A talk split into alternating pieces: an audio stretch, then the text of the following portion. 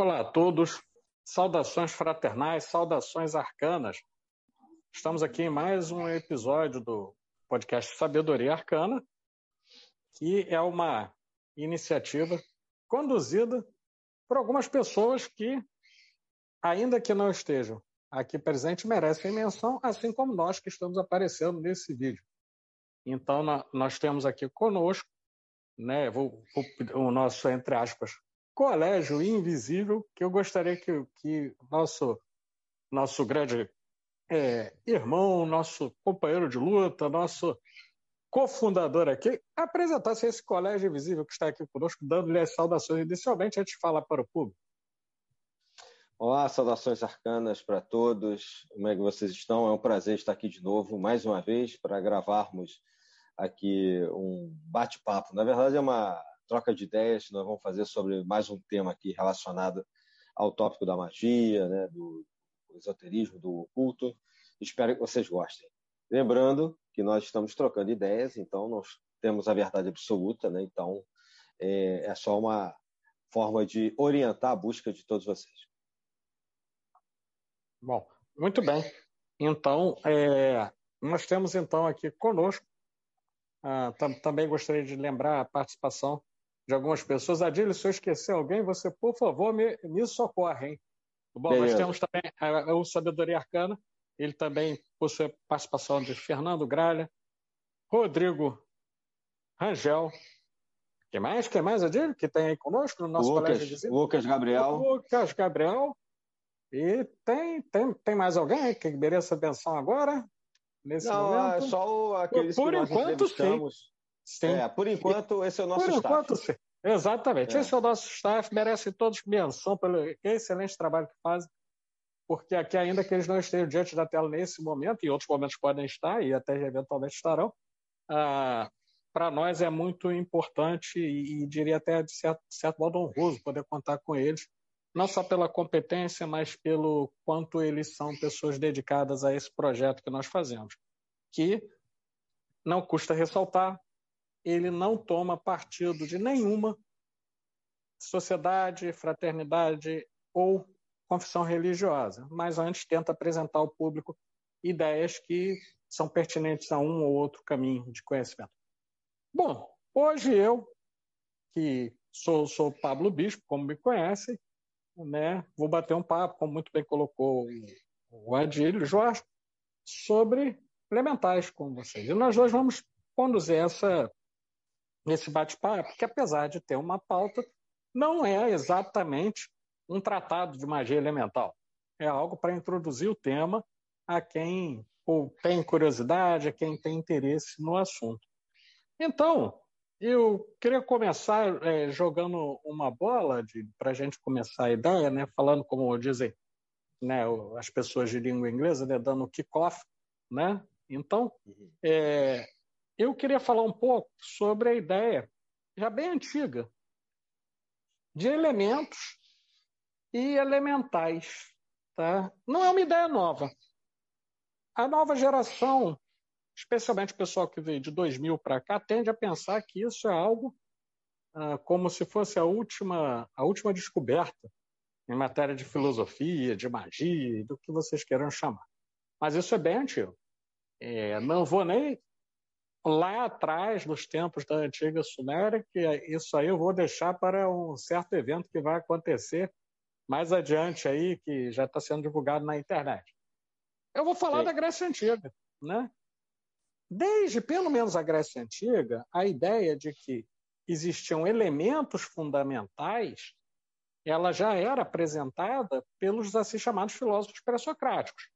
Nós vamos ter, por exemplo, um, um Anaximandro de Mileto dizendo que o fogo era o elemento primordial. Nós vamos ter mais adiante outros afirmando que a água era o elemento primordial, a terra era o elemento que gerou todas as coisas e o ar o elemento que gerou todas as coisas. Porém, e aí é uma, é uma bola que eu vou, que eu vou jogar para a gente discutir, a ciência posterior ao século XIX, ao século XX, ela demonstra que não existe ar, nem água, nem fogo, nem terra, do ponto de vista concreto. O ar é uma é uma mistura de gases, né? A água é a junção de duas moléculas de hidrogênio com uma molécula de oxigênio. A terra é o resultado da desagregação de minerais no solo, né? E o fogo nada mais do que o resultado visível da, do processo de combustão. Mas nem sempre. Existe o fogo, mas existe a combustão. Por exemplo, o, o, o metanol ele queima com uma chama invisível. Né? Então, a, a, a bola que eu quero jogar para que a gente possa é, discutir, e você, você é um homem de, de, que estuda história das ciências, né? é que nós possamos fazer. E aí eu vou te perguntar o seguinte: é possível fazer uma distinção entre os quatro elementos, como sendo energias e forças primordiais, e o que se diz dos quatro elementos na sua manifestação no plano concreto a partir da ciência? Como é que você vê esse tema? Ah, interessante essa colocação e a gente começar por isso, porque uhum. é uma das coisas mais básicas que a gente encontra nos estudantes que estão começando, seja mesmo tentando entender o que os antigos falavam como elementos da natureza, como você citou aí os gregos, né?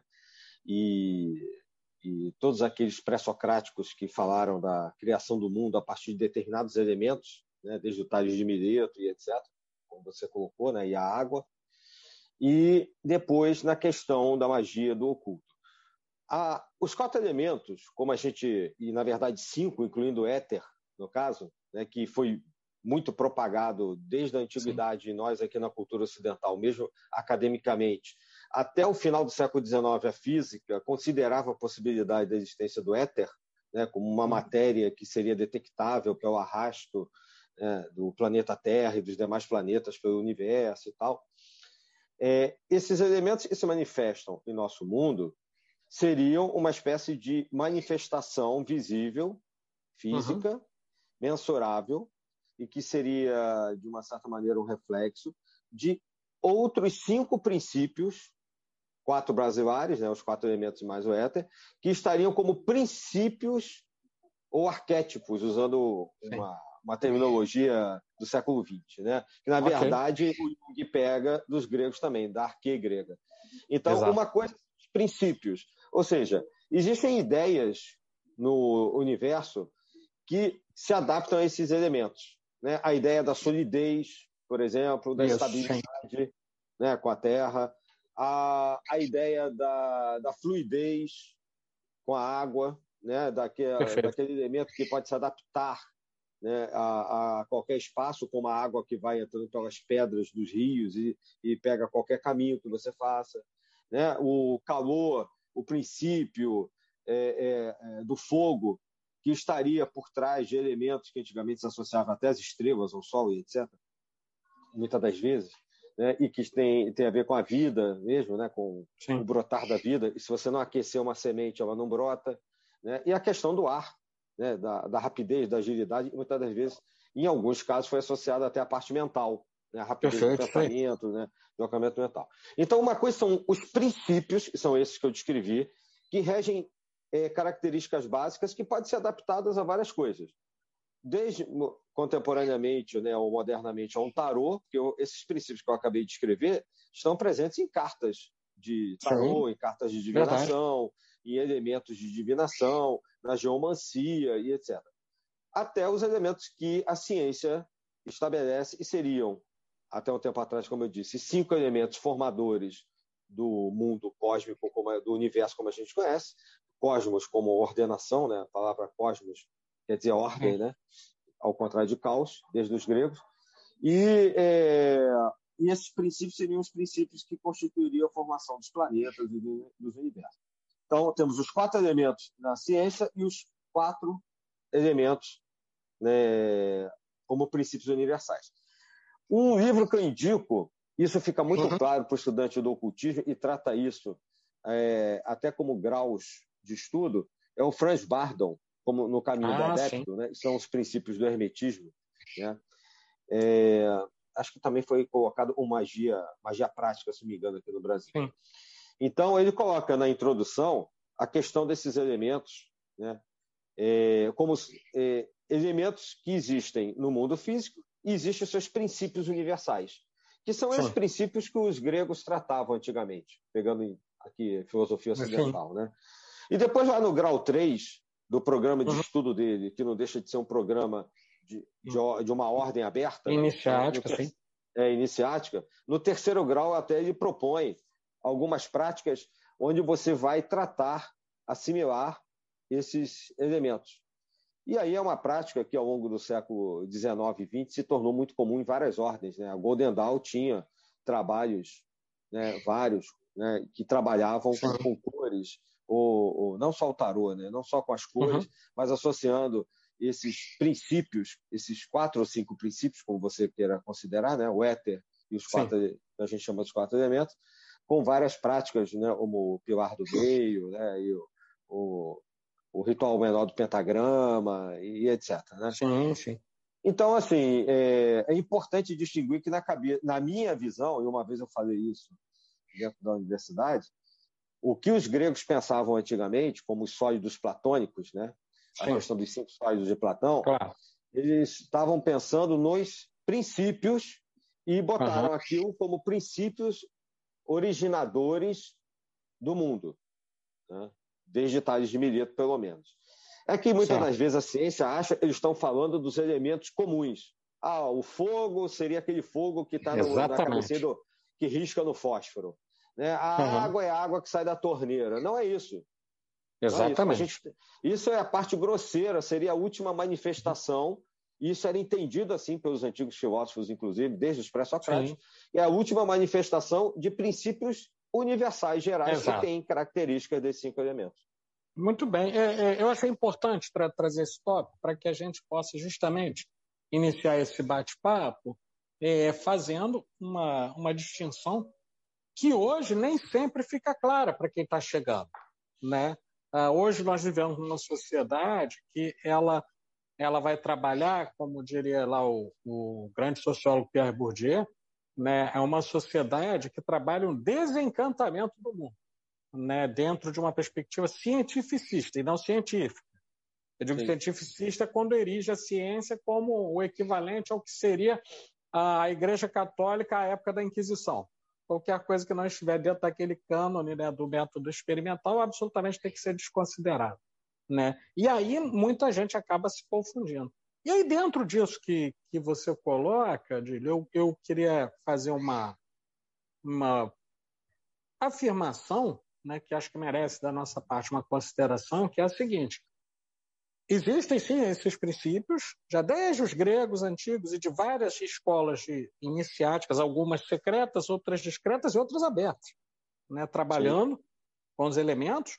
É, existe uma parte que eu diria que é intermediária, que tem a ver com todo um ramo ah, do, do, que eu vou chamar de, de uma certa psicologia profunda ou psicologia transcendental, que vem sendo trabalhado com, com por exemplo, com, a obra do Carl Gustav Jung, ah, da, da, Margaret Mead, com a, a obra do, do, Gaston Bachelard, que eu sou até suspeito para falar a respeito, né?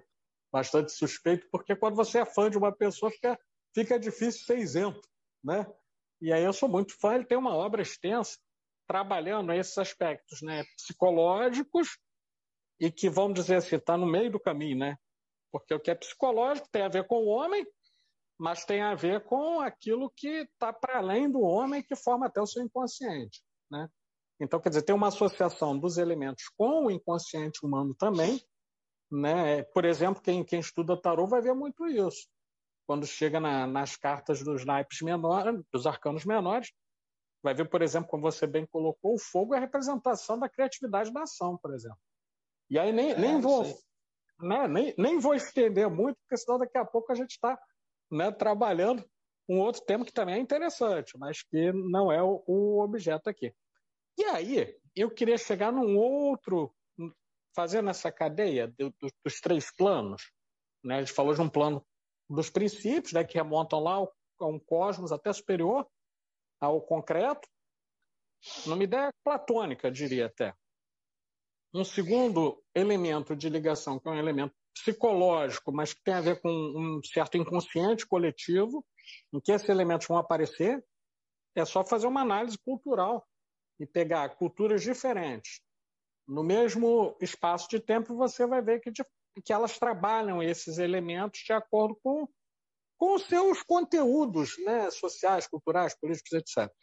Ah, e aí, existe um nível, esse é o nível que me parece é, muito trabalhado desde o aspecto oculto, que é um nível que não só é pessoal, que é a maneira como vou chamar de operador daqui por diante, né? alguém que está operando com os elementos, né? a pessoa que está lidando com os elementos, que é o nível do operador, mas também o nível das criaturas, considerando é, a existência desses princípios e desses planos, que vão habitar esses planos e que vão, de certo modo, corporificar esses elementos. E isso nós temos em várias tradições, é, os registros dessa, dessas tais criaturas né, e muitos registros né, na literatura mágica e, e, etc.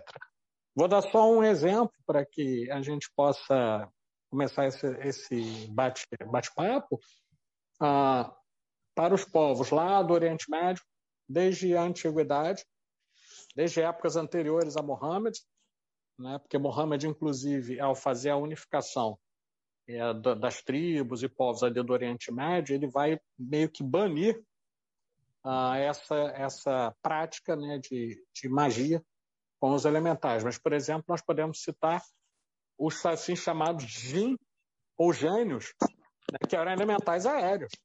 Né? É o gênio da e, lâmpada dos desenhos animados. O da lâmpada do Aladim, por exemplo, é, é um exemplo é. de jin. Né? E como você captura o ar? Você captura dentro da garrafa, né? que é onde ele não vai poder se mexer. É um exemplo. Né? A e garrafa aí? ali é mais, é mais um símbolo simples de uma forma de é, você prender um elemento ou, ou, um representante, né, um elemental natural, né, que existe o natural e o artificial, a gente vai falar depois. Sim, verdade. Ou claro. um elemental natural para servir a você. Por isso que ele faz três, ele responde a três desejos, né? Ah, você Exatamente. tem direito a três desejos e tal, porque aquilo teoricamente é, foi uma espécie de ritual que teria sido feito antes né? e que Sim. esse acordo tinha sido, teria sido feito entre esse gênio, esse Dijin, e a pessoa né, que trouxesse ele.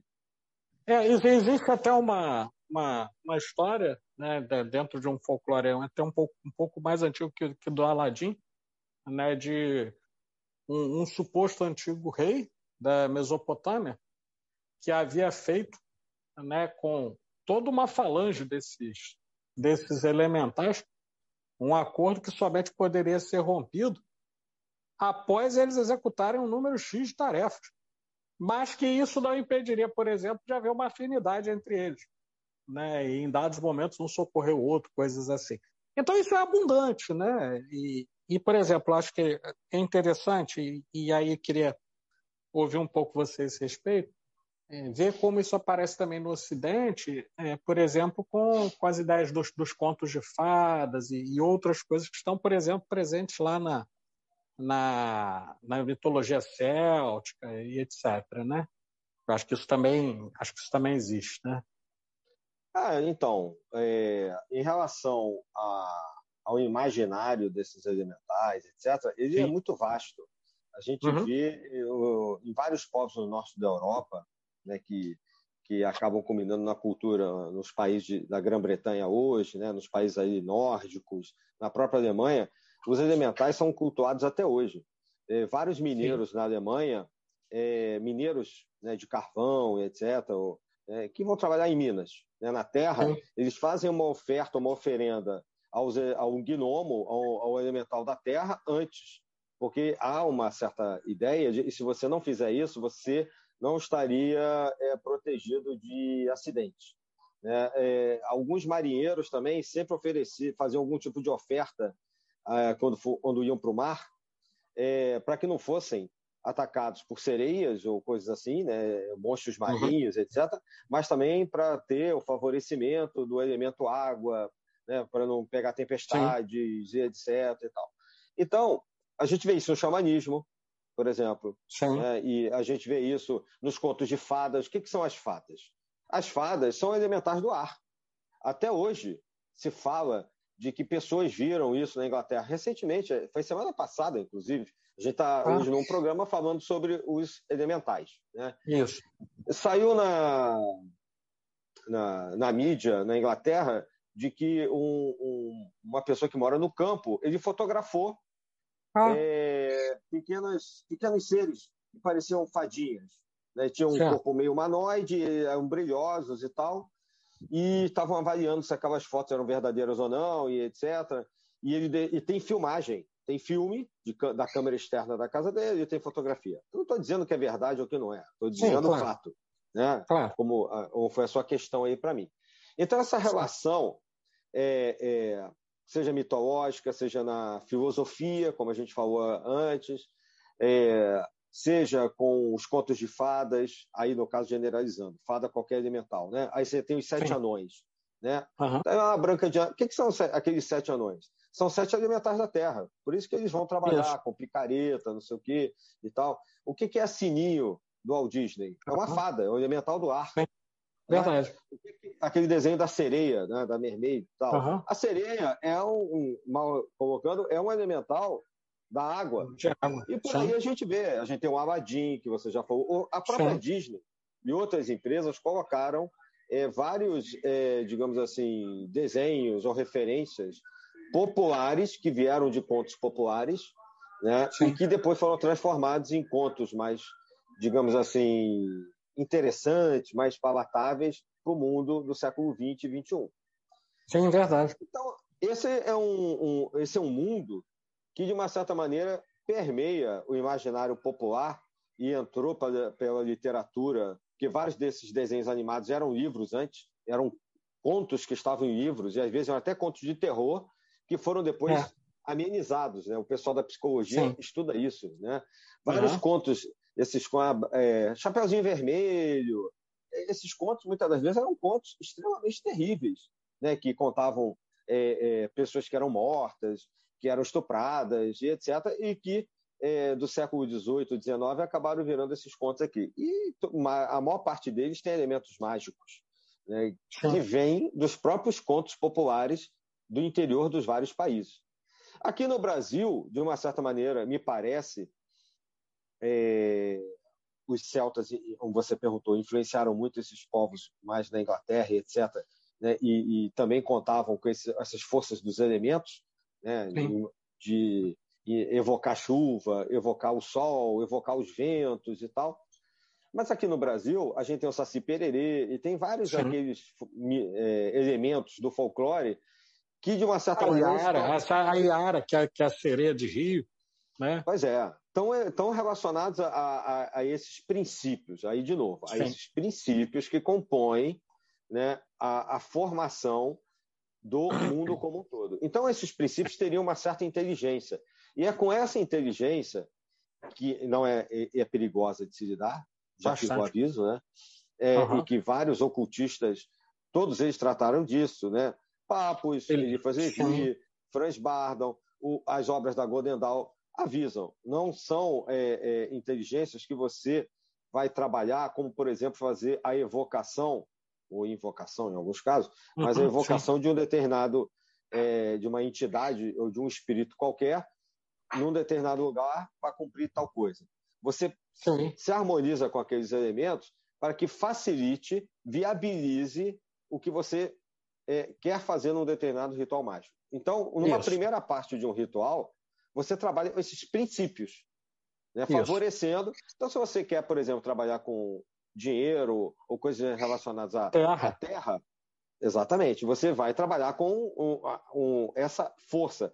Aí você vai fazer uma evocação ou uma oração ao princípio da terra. E assim vai Sim. com os outros quatro. Sim, né? Sendo que a caixa ou éter é o, é o princípio é o geral. É. Vamos lá. E então, várias ordens trabalham com isso. Entendeu? Várias Sim. organizações. A própria biose, o pessoal que trabalha com o pessoal uh. da teosofia, com, né, trabalha com estátuas. Vamos lembrar isso. Existe Sim. até um livro chamado Tatuômetro. Não sei se uhum. você já ouviu falar do tatuômetro. Não, não, esse, esse eu ainda não vi. O tatuômetro é o seguinte: da mesma maneira que você tem a cada hora do dia um regente planetário, Sim. a cada momento do dia, das 24 horas, você tem a regência de um tátua, ou seja, de um elemento. Né? Então, são os cinco, como eu falei, né? são os quatro normais, né? É, terra, água, fogo e ar, e ou a caixa. Né?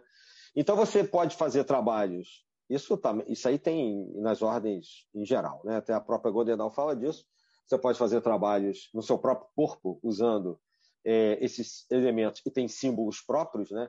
Então, por exemplo, o, um cubo, né, um quadrado é o desenho da Terra. O triângulo, né, desde o Platão, né, se você pegar um triângulo em três dimensões, né, um tetraedro é o elemento fogo. Né, e o, a, uma lua, né, uma lua com as pontas viradas assim para cima, né, o elemento água. Sim. Vai ficar fácil para quem estuda isso associar a água uhum. com a lua. Né? Sim, o ar é, é um círculo. E, e, esse, e esses desenhos geométricos têm cores. Né? O a caixa é uma elipse, né? Um, ovo e tal. Então você monta eles de baixo para cima, né? desde o cubo nos seus uhum, pés sim. até o, o caixa em cima, e aí você consegue fazer vários trabalhos. Então até o pessoal da teosofia trabalha com isso. Ou sim, organizações derivativas da teosofia, do estudo teosófico. É, é, é interessante isso que você está colocando, porque, e aí eu vou, vou retomar, né, desde o ponto da advertência, né, e, e relembrando né, uma, uma brincadeira que eu sempre faço com os mais jovens, né?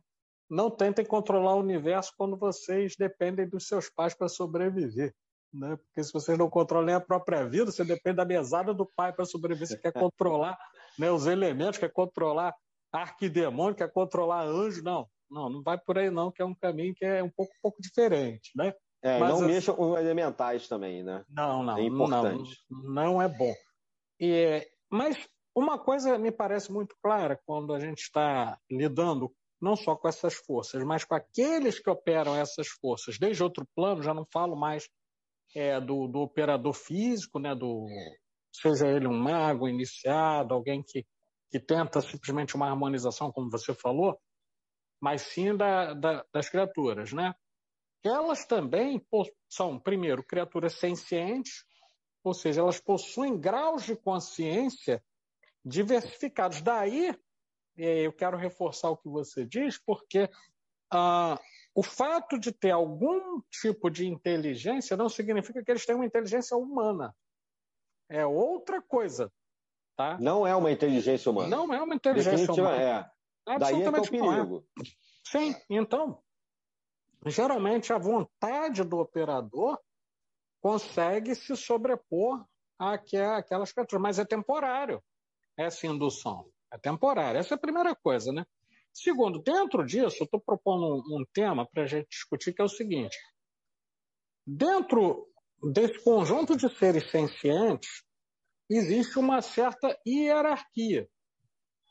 Na medida em que eles, como todo o universo em evolução, uma determinada tradição é, é, defende isso, ah, uma tradição que já, já eu diria, a tradição não foi extinta, mas uma das ordens que propagavam é, essa, essa assertiva que eu vou fazer foi extinta, né, que foi, foi uma ordem que eu pertenço, que foi a Ordo Draconiano. Né? Existe uma hierarquia entre esses seres sencientes e eles chegam a um ponto no qual, no, no topo dessa hierarquia de comando do, dos reinos elementais, eles possuem uma protoconsciência que, às vezes, se assemelha ao raciocínio humano, mas ainda assim não é humano. Não. E vai operar é. dentro de leis que são próprias a cada reino elemental. Né? Então, é, então, nesse sentido, né, eu estou colocando aqui para você esses exemplos, porque, sim, existe um tópico de magia elemental. E hoje o que existe mais é informação sobre isso. Tem muita informação. Mas quando você chega lá no último nível, dando um exemplo aqui hipotético, tá? imaginemos que alguém queira comandar o clima em uma determinada região do país, certo? E que ele tenha, lá pelos seus estudos e conhecimento, acesso a uma entidade elemental de altíssimo grau e que tenha realmente esse poder de influência. Não necessariamente ao entrar em contato e buscar fazer isso, ele vai obter o resultado almejado. Na verdade, muito pode acontecer das duas uma.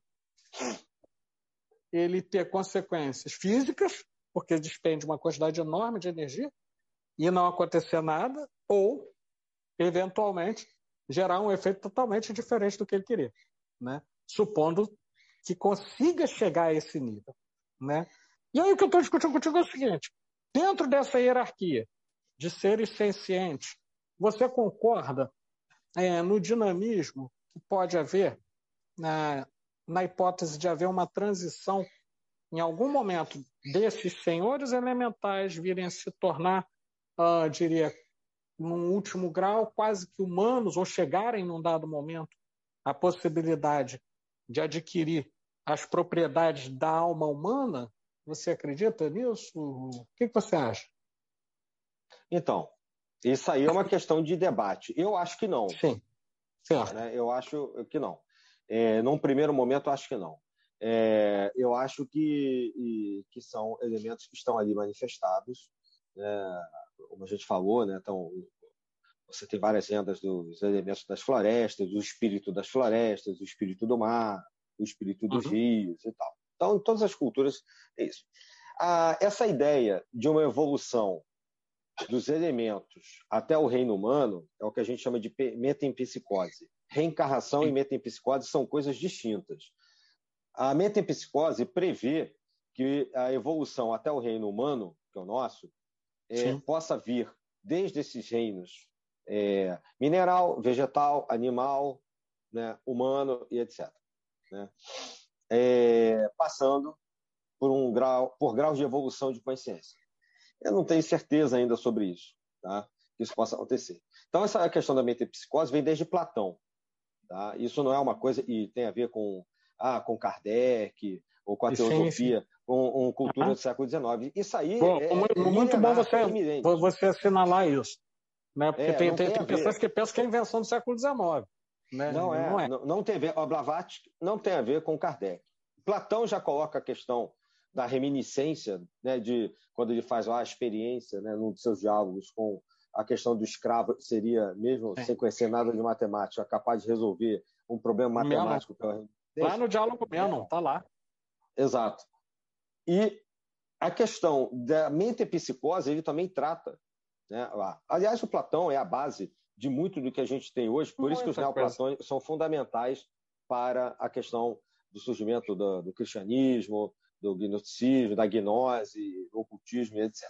A gente já falou aqui dos cinco elementos, tem, estão lá nos sólidos platônicos, no meio críticos, né? também.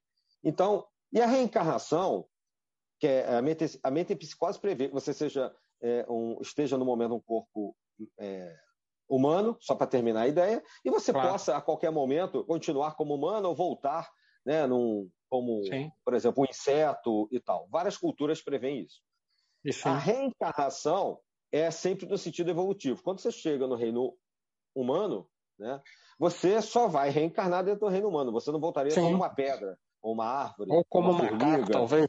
É, alguma, é, qualquer coisa. Não voltaria para qualquer um dos três reinos anteriores né?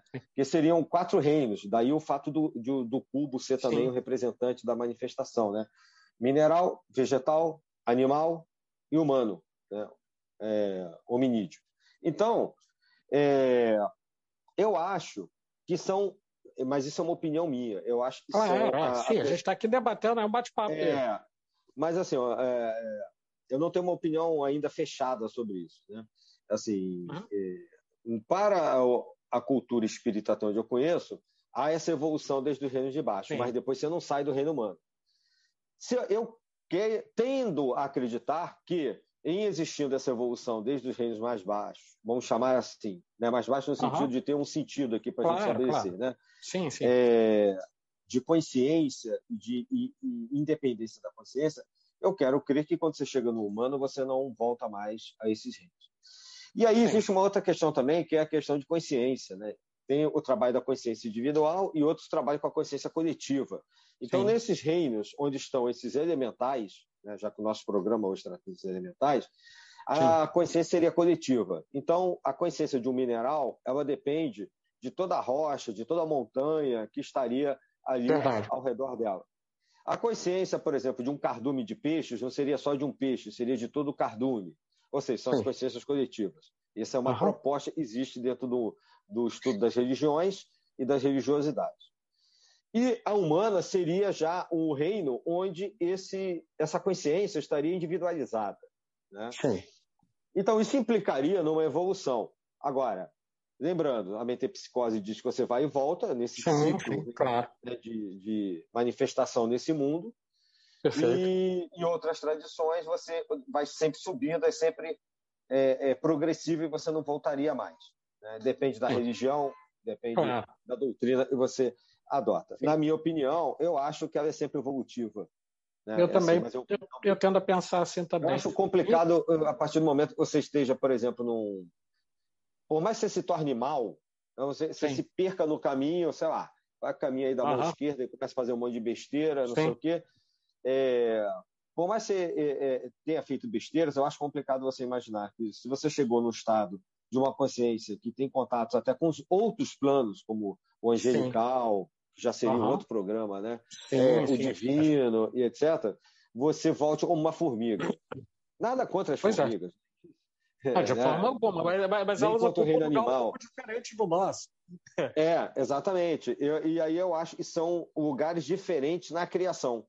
Cada um tem um papel na criação, cada reino tem um papel na criação, e os elementais de todo o sistema evolutivo têm seu respectivo papel evolutivo no universo e dentro do nosso mundo, vamos chamar de planeta Terra ou sistema solar como nós conhecemos.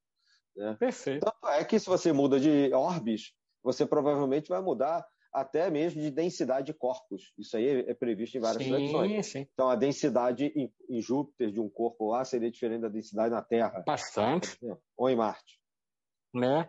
Não, tem, tem, e aí dentro disso vou, você colocou, eu, eu vou colocar um ponto que ah, bebe em algumas tradições que já existem, tá? e eu vou me remontar a um filósofo específico que tem uma ideia que eu me afino muito, que é Pico de la Mirandola. Pico de la Mirandola, né? Poxa, é um místico importante, um filósofo importante, né? E até merece um programa.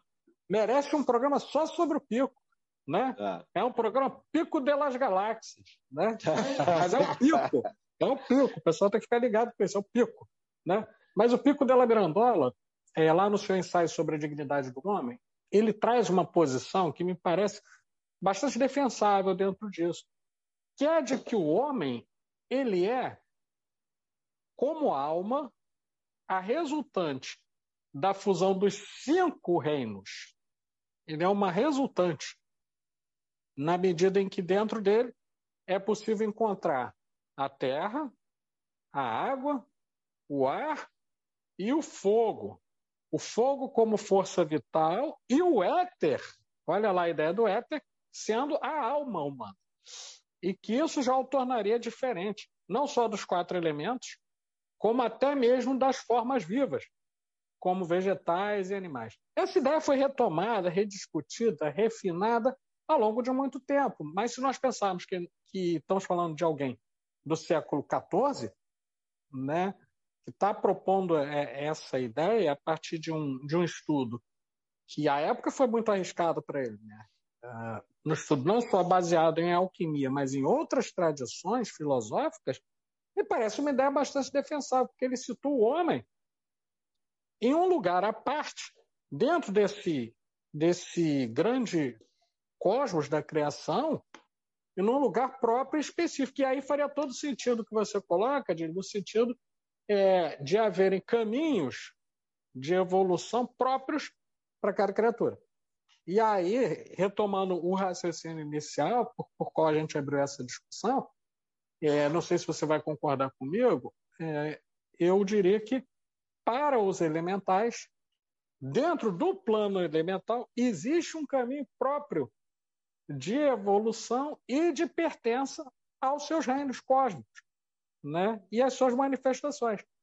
Assim como há um para o homem, assim como há outro para outras inteligências que nós não temos sequer ciência da sua existência. É o que eu penso, não sei se você, se você concordaria nesse sentido. Não, eu penso por aí também, né? como eu estava falando antes. Eu acho que, é, até de novo, né? Não sei porque hoje a gente está tratando de Platão toda hora, mas eu novamente tra eh, traria uma ideia dele, que é a ideia da organização cósmica. Né? Então, acho que há uma estrutura, uma organização, o Pitágoras, ou seja, alguém da escola dele chamou de harmonia das esferas, Sim. que mostra que há uma ordem, e nessa ordenação você consegue entender a estrutura do universo como a gente vê, inclusive uhum. filosoficamente falando, né, ou fisicamente Sim, falando. Claro. Então, é, há uma vasta literatura que mostra a utilização de inteligências, né, de, desses elementais, pelo menos desde a Idade Média, né, e principalmente no Renascimento. É, você já citou um aí, tem o John Dee, tem vários outros que a gente já citou, que mostram que essas inteligências elas têm uma participação específica, assim como nós no reino hominal, né, temos uma participação específica na criação. Isso é que leva a essa sequência de ideias àquela proposta de que não existe acaso. Né? Existiria Sim, uma, uma ordem. Isso não quer dizer que o, haja um destino preconcebido, isso é uma outra questão, mas que há uh, uma ordenação que mostra que, a princípio, uh, é possível, a princípio é possível a gente prever e entender como é que o mundo funciona. E dentro disso estão esses elementos, esses elementais. Né? Lembrando, a gente está tratando de elementais naturais. A gente está tratando justamente dessa ordenação da physis, né, da natureza, em grego, está tratando de inteligências que comporiam esse mundo. Antigamente não existia ideia de universo, existia uma Verdade. ideia de mundo. E esse Sim. mundo tem uma inteligência própria. A ideia de Gaia vem daí, que é muito Sim, hoje pela ecologia. Né? Gaia já existia lá, desde a mitologia grega, não é um Sim. nome inventado, é uma deusa lá. Né? Sim, então verdade. você podia interagir com Gaia, você poderia interagir com todas as componentes do grande corpo, e nós somos parte desse grande corpo enquanto homens, que é Sim. Gaia, né? mal assim simplificando, como se fosse o planeta, né? E ele respira, né? Ele tem seu aspecto sólido, seu aspecto líquido, atmosfera, né? Seu aspecto gasoso, Sim. né? O ar tem os vulcões, tem o aspecto Sim. ígneo, como todos nós, que você colocou no claro. início. Sim. Aí tem também a ideia dos humores, né? Lá, aí depois Galeno e outros lá na frente associaram isso que é milenar, que tem milênios e milênios de ideias. Ao, ao, próprio homem e virou uma medicina. Né? A medicina sim, é verdade. Né, dos humores durante muito tempo e tal foi uma simplificação disso. Então essa relação entre filosofia, medicina, o nascimento do, da compreensão da natureza, né? física, uhum. física, né? a, a, a, astronomia, da astrologia e, e, a magia como um todo, principalmente nesse período do pico de La Miranda, ele uhum. é justamente nesse período uma espécie de composição que dá origem a praticamente tudo que a gente vê hoje em termos de religião, religiosidades, é, ordens e etc. Porque elas vão é beber nesse mundo aí. E aí, vou, vou, vou dar só um exemplo, é, sem entrar, sem aprofundar, mas até atiçando a curiosidade para aqueles que quiserem. Tem até um livro sobre isso chamado é, Os Mistérios de Eleusis. Tá? Quem quiser vai, vai, vai, vai, poder adquirir. Se não me engano, a Madras publicou há algum tempo atrás. A foi, foi Madras, a Madras. Há um tempo atrás. É. Não por acaso, e aí quem estudar mais vai saber o porquê, mas eu posso dizer que não por acaso, os mistérios de Eleusis eram consagrados a Deméter, que era a deusa da terra, né? e que possuía como base de seu corpus religioso a cidade de Eleusis. Então, os mistérios de Eleusis eram celebrados na sua primeira parte, na parte, entre aspas, exotérica, já desde a Grécia Antiga, no templo de Deméter, no festival de Deméter, que acontecia na primavera. Ponto pulo uma linha, começa outra, porque longe de mim entrar aqui em mistérios de iniciáticos, etc. Mas por que eu estou chamando atenção para isso? Porque os mistérios de Eleusis, eles são parte fundamental de várias tradições iniciáticas do Ocidente. E tem uma ligação clara com, com o elemento terra, na medida em que lá nos seus primórdios era a partir da deusa da terra, deusa da fertilidade, né, que é uma descendente de Gaia, da mitologia, a deusa das colheitas, etc., as celebrações eram feitas. Então a gente vai vendo essa conexão aparecendo historicamente, né, em diversos momentos. Né? Ah, o que ocorre hoje, na verdade, e me parece um pouco preocupante, é o fato de que muitas vezes as pessoas não buscam as conexões históricas. As pessoas buscam somente as conexões oníricas.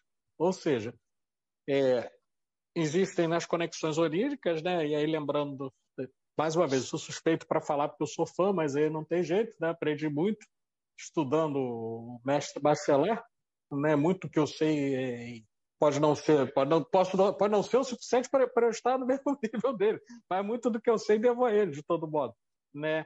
É, nós vamos entender uma coisa, que no plano onírico existe o sonho e existe o devaneio, né?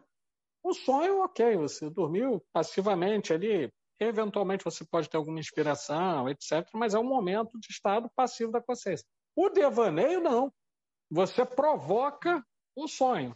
Você imagina e você coloca a tua vontade, tuas fantasias ali. E hoje, dentro dessa dimensão onírica, né, muito do que nós temos visto, lamentavelmente, procede de devaneios das pessoas acerca de elementos, elementares, etc., que dão origem a práticas que às vezes são inócuas e às vezes muito piores. São bastante perigosas, eu diria. É. Bastante perigosas.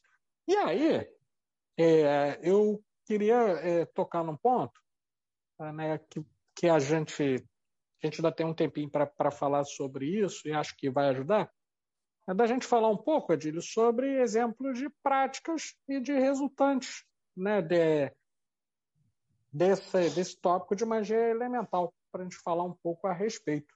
Né? É, sim. Acho que a gente poderia é, falar um pouco Como eu mencionei antes, né, várias ordens hoje em dia, né, várias, várias filosofias trabalham com os elementais da natureza. Né?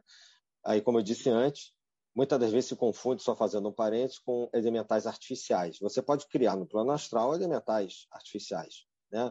Sim. E às vezes de maneira voluntária, quando você tem prática e conhecimento para isso, e de maneira involuntária, transformando isso até em larvas astrais, etc. e tal. Sim.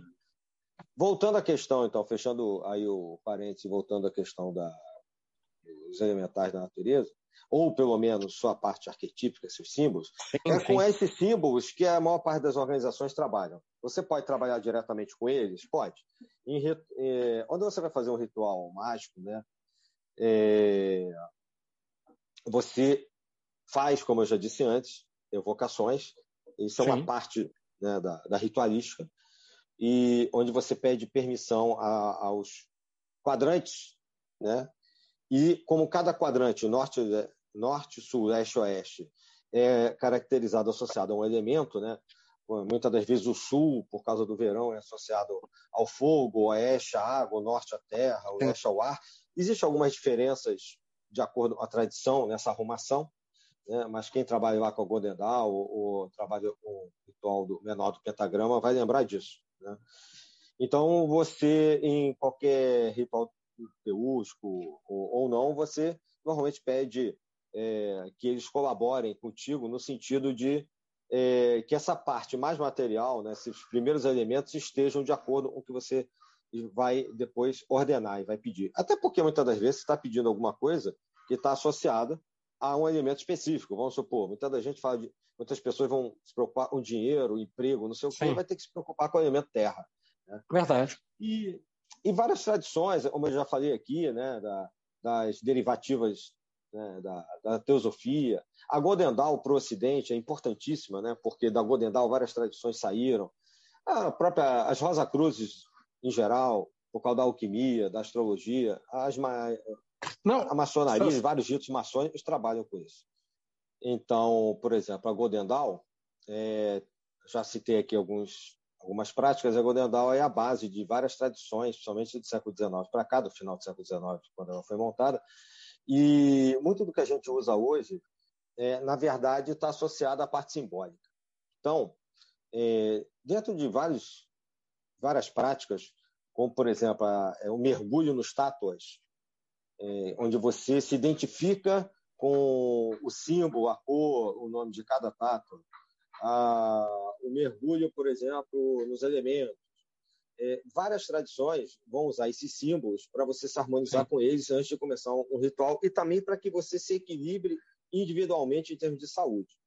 Então, por exemplo, o Franz Bardon coloca como uma, da, uma das depois de explicar na introdução, no, no começo, para um neófito, o que, que é um postulante, o que, que é, o que são os princípios Então, no capítulo 3, ele vai propor, ou no grau 3, no terceiro grau, ele vai propor que você faça experimentos identificando com aqueles elementos, para que isso possa harmonizar, é, como eu disse, o seu interior.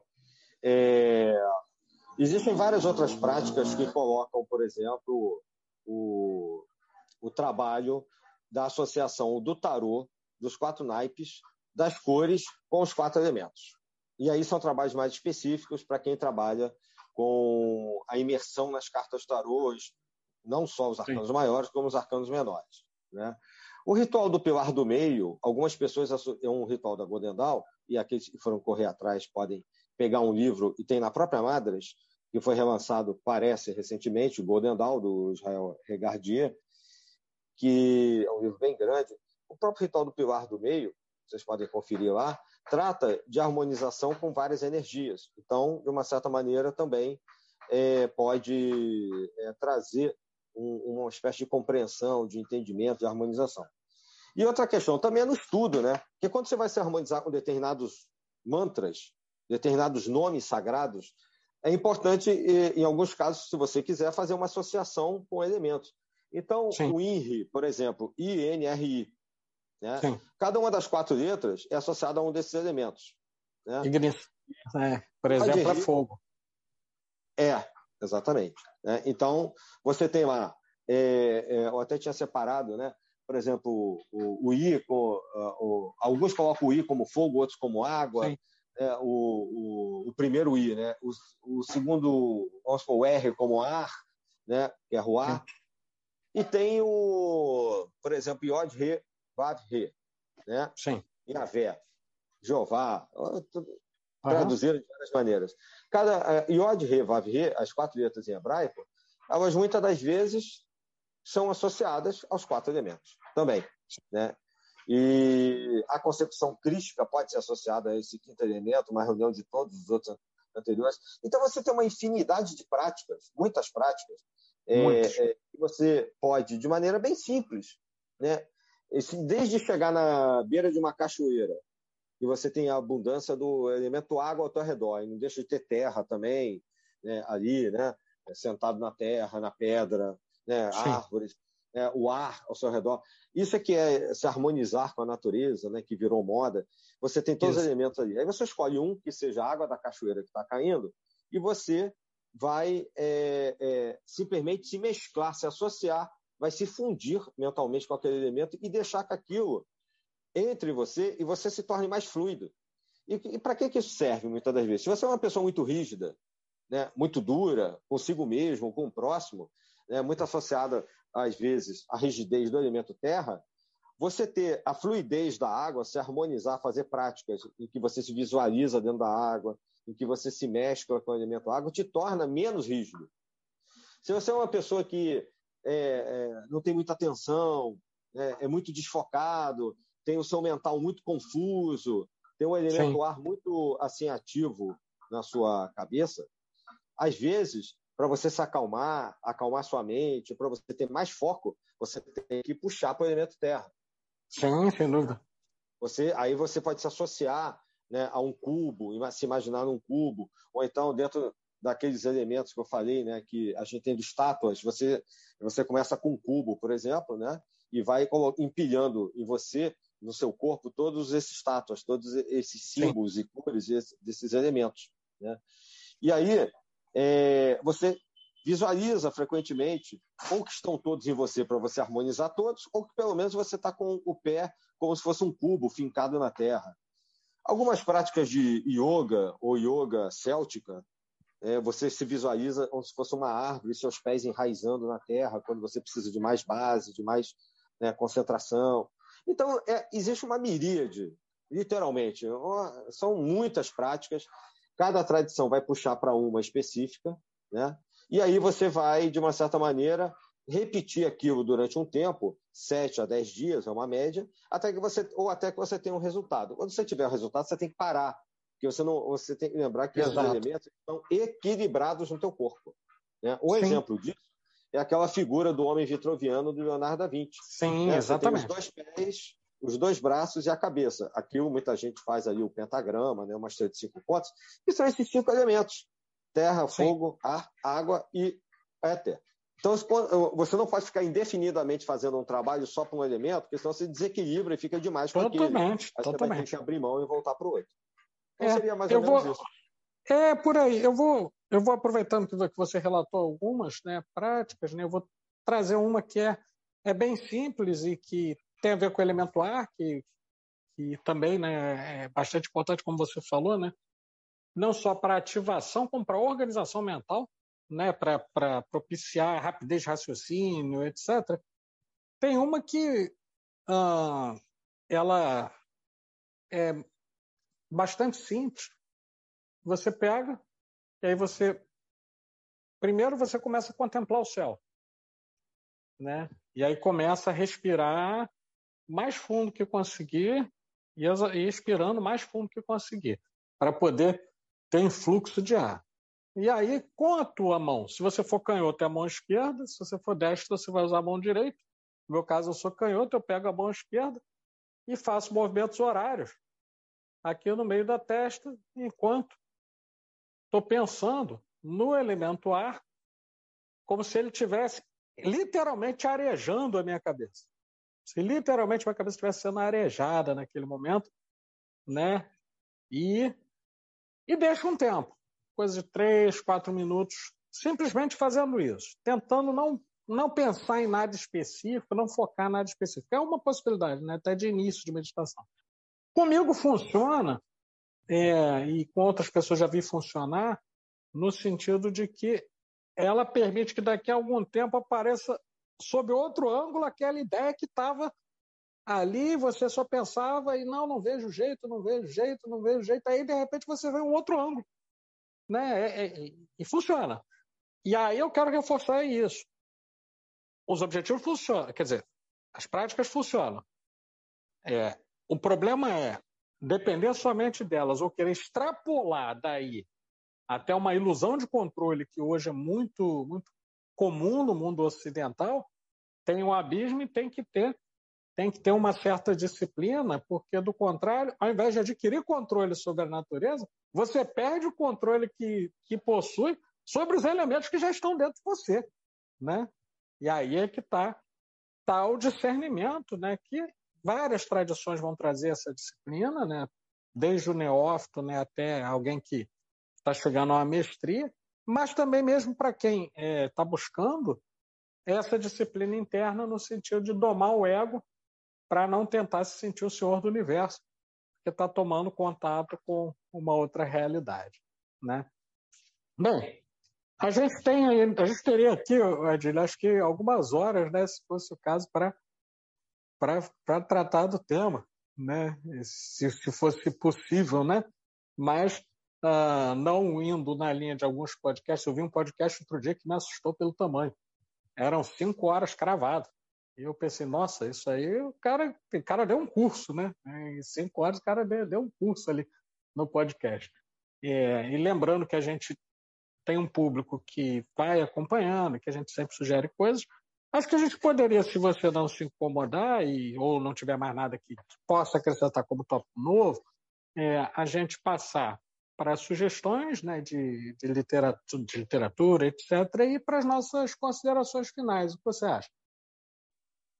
Não, acho que a nossa proposta, de uma certa maneira, já foi atingida. Né? Como eu disse, Sim. nós não somos donos da verdade, é. não estamos associados a nenhuma escola iniciática em particular, e a ideia é só abrir é para pesquisa mesmo, né? para fazer com que as pessoas Isso. despertem para o tema. A gente já chamou atenção para que não se façam experiências e práticas porque é perigoso, né? há um perigo nesse sentido. Então, Assim, além, acho que eu vou só reforçar é, acho que as pessoas prestem atenção. Nós demos várias práticas hoje aqui, né? É, inclusive nós nominamos algumas, como eu falei, né? Dei nome uhum. de algumas. É, vou repetir alguns livros. É, tem uma guia prática, O Caminho do Adepto, que é um, Sim. eu acho que é importante. Eu tinha separado aqui, já, a gente está fazendo. É, Franz Bardon, Sim. essa edição aqui é da Ground. É, uhum. Ele tem graus de iniciação, é uma etapa de uma primeira ordem, vamos dizer assim, é, e lá você vai encontrar bastante sobre isso. Tem um livrinho que eu não mencionei, esse eu não mencionei, que é do Vassariá, que é um ocultista interessante e trabalha muito Bastante. com tentáculos, né? Uhum. E com é, magia, de modo geral. E é no mundo dos elementais, viagens iniciáticas. Ele trata como romance, mas na verdade, aqui dentro, ele explica de maneira mais pormenorizada cada um desses elementais. Né? Ou como você trabalhar com as fadas, como você trabalhar Sim. com os gnomos, né? É, alguns desses livros tratam das lendas, como eu falei, dos carvoeiros, você fazer oferendas, né? colocar Sim. uma maçã de, é, no jardim para os gnomos, colocar né, uma oferta nas minas, né, na, nas grutas de água, para que você, é, às vezes, faça uma troca. Aí a gente lembrou o negócio do Aladim, né? Essa é, questão sim, de, eu ofereço uma maçã, mas eu preciso melhorar minha situação tal, minha situação financeira e tal. Tem muito em alguns uhum. países como a Alemanha e etc. E, como eu tinha mencionado antes, você também né, já falou, esse livro foi reeditado pela Madras, e aqui tem um resumo né, da, da Golden Dawn e alguns dos rituais que eu mencionei estão aqui dentro, inclusive, e as correlações com o tarô, com a magia, com as cores, né, com é, os nomes sagrados, com o, o, o pilar do meio, o, o menor do pentagrama, o ritual menor do pentagrama. Então, é um livro pequenininho, Uhum. Não dá para perceber, né? Não dá nem 600 páginas, tranquilo. Não, tem quase 800. E esse é, daqui é o livro Penor. Isso aqui é o, é o porque tem duas sim. edições né, lá fora, na uhum. Inglaterra. Você tem o livro sim. completo e esse aqui é o resumo, né, o, que é mais ou menos a metade do outro, que não tem no, editado no Brasil, até onde eu sei. Ainda. Mas é, ainda, ainda não. Ainda. É, então, o, esse aqui é do, é do Damadas Israel Regardier. E você vai encontrar eh, nos grandes autores né, como a gente já mencionou antes, do, né, desde o Agripa até chegar uhum. aí, aí ao século XX e tal, você vai encontrar é, sempre uma menção aos elementais e como deve se tomar determinados cuidados com eles. Então, de uma Sim. maneira geral, assim, é, depois eu me despeço aqui, né? Mas já para fechar minha minha ideia é isso e que as pessoas prestem muita atenção. É importante conhecer, né, lembrar que existem os naturais e os artificiais e estudar é sempre bom se você quiser enveredar por essa prática mágica. Certo. Não, isso é importante e, e sem dúvida alguma, nas sua, suas indicações são indicações preciosas para o nosso público. Eu quero fazer uma indicação né, de um autor já que eu falo bastante e que vai abordar um outro aspecto dentro do, do tema dos elementos e dos elementais, que é desde uma perspectiva uh, que se inicia com Jung que o Gaston Bachelard aprofunda, porém é pouco, pouco trabalhada. Né? Uh, ela chega até as bordas do que a gente pode chamar de uma ciência oculta, mas ela não aprofunda nesse sentido, que é a obra dele que vai tratar dos quatro elementos. E aí nós temos é, alguns livros. Quando ele vai falar da Terra, ele tem a Terra e os devaneios da vontade, a Terra e os devaneios do repouso, a água e os sonhos, o ar e os sonhos, e Psicanálise do Fogo. São cinco livros que, que dão sequência não só a uma sistematização histórica e, de certo modo, psicológica e filosófica acerca dos elementos elementais e, ao mesmo tempo, vai trazendo é, as implicações do pensamento, do devaneio e do sonho na esfera individual e coletiva quando tratamos desse tema e desse mundo. Então, eu também aproveito para me despedir por aqui, né, agradecendo a, a, nosso ouvinte, que cada vez mais tem se mostrado presente. Uh, os canais todos têm, têm apontado isso, né, que há crescimento que o pessoal está gostando. Uh, não só no YouTube, mas também no TikTok, por favor, nos procurem, a Sabedoria Arcana, no Facebook, façam o mesmo. Tem o site sabedoriaarcana.com.br e também não deixe de acompanhar os podcasts no Spotify. Então, por hoje é isso. Saudações arcanas a todos, saudações fraternais e até a próxima. É isso. Então, antes de dizer aqui o meu até a próxima, além da, além da do Spotify, vamos lembrar, a gente tem o TikTok agora, Isso. Facebook, Instagram, então estamos em todas as mídias sociais. Isso. E YouTube sempre bombando, esperando. É, canal do YouTube, sempre a gente postando lá também os novos episódios. Um abraço, Perfeito. saudações arcanas, um abraço. até a próxima. Até a próxima.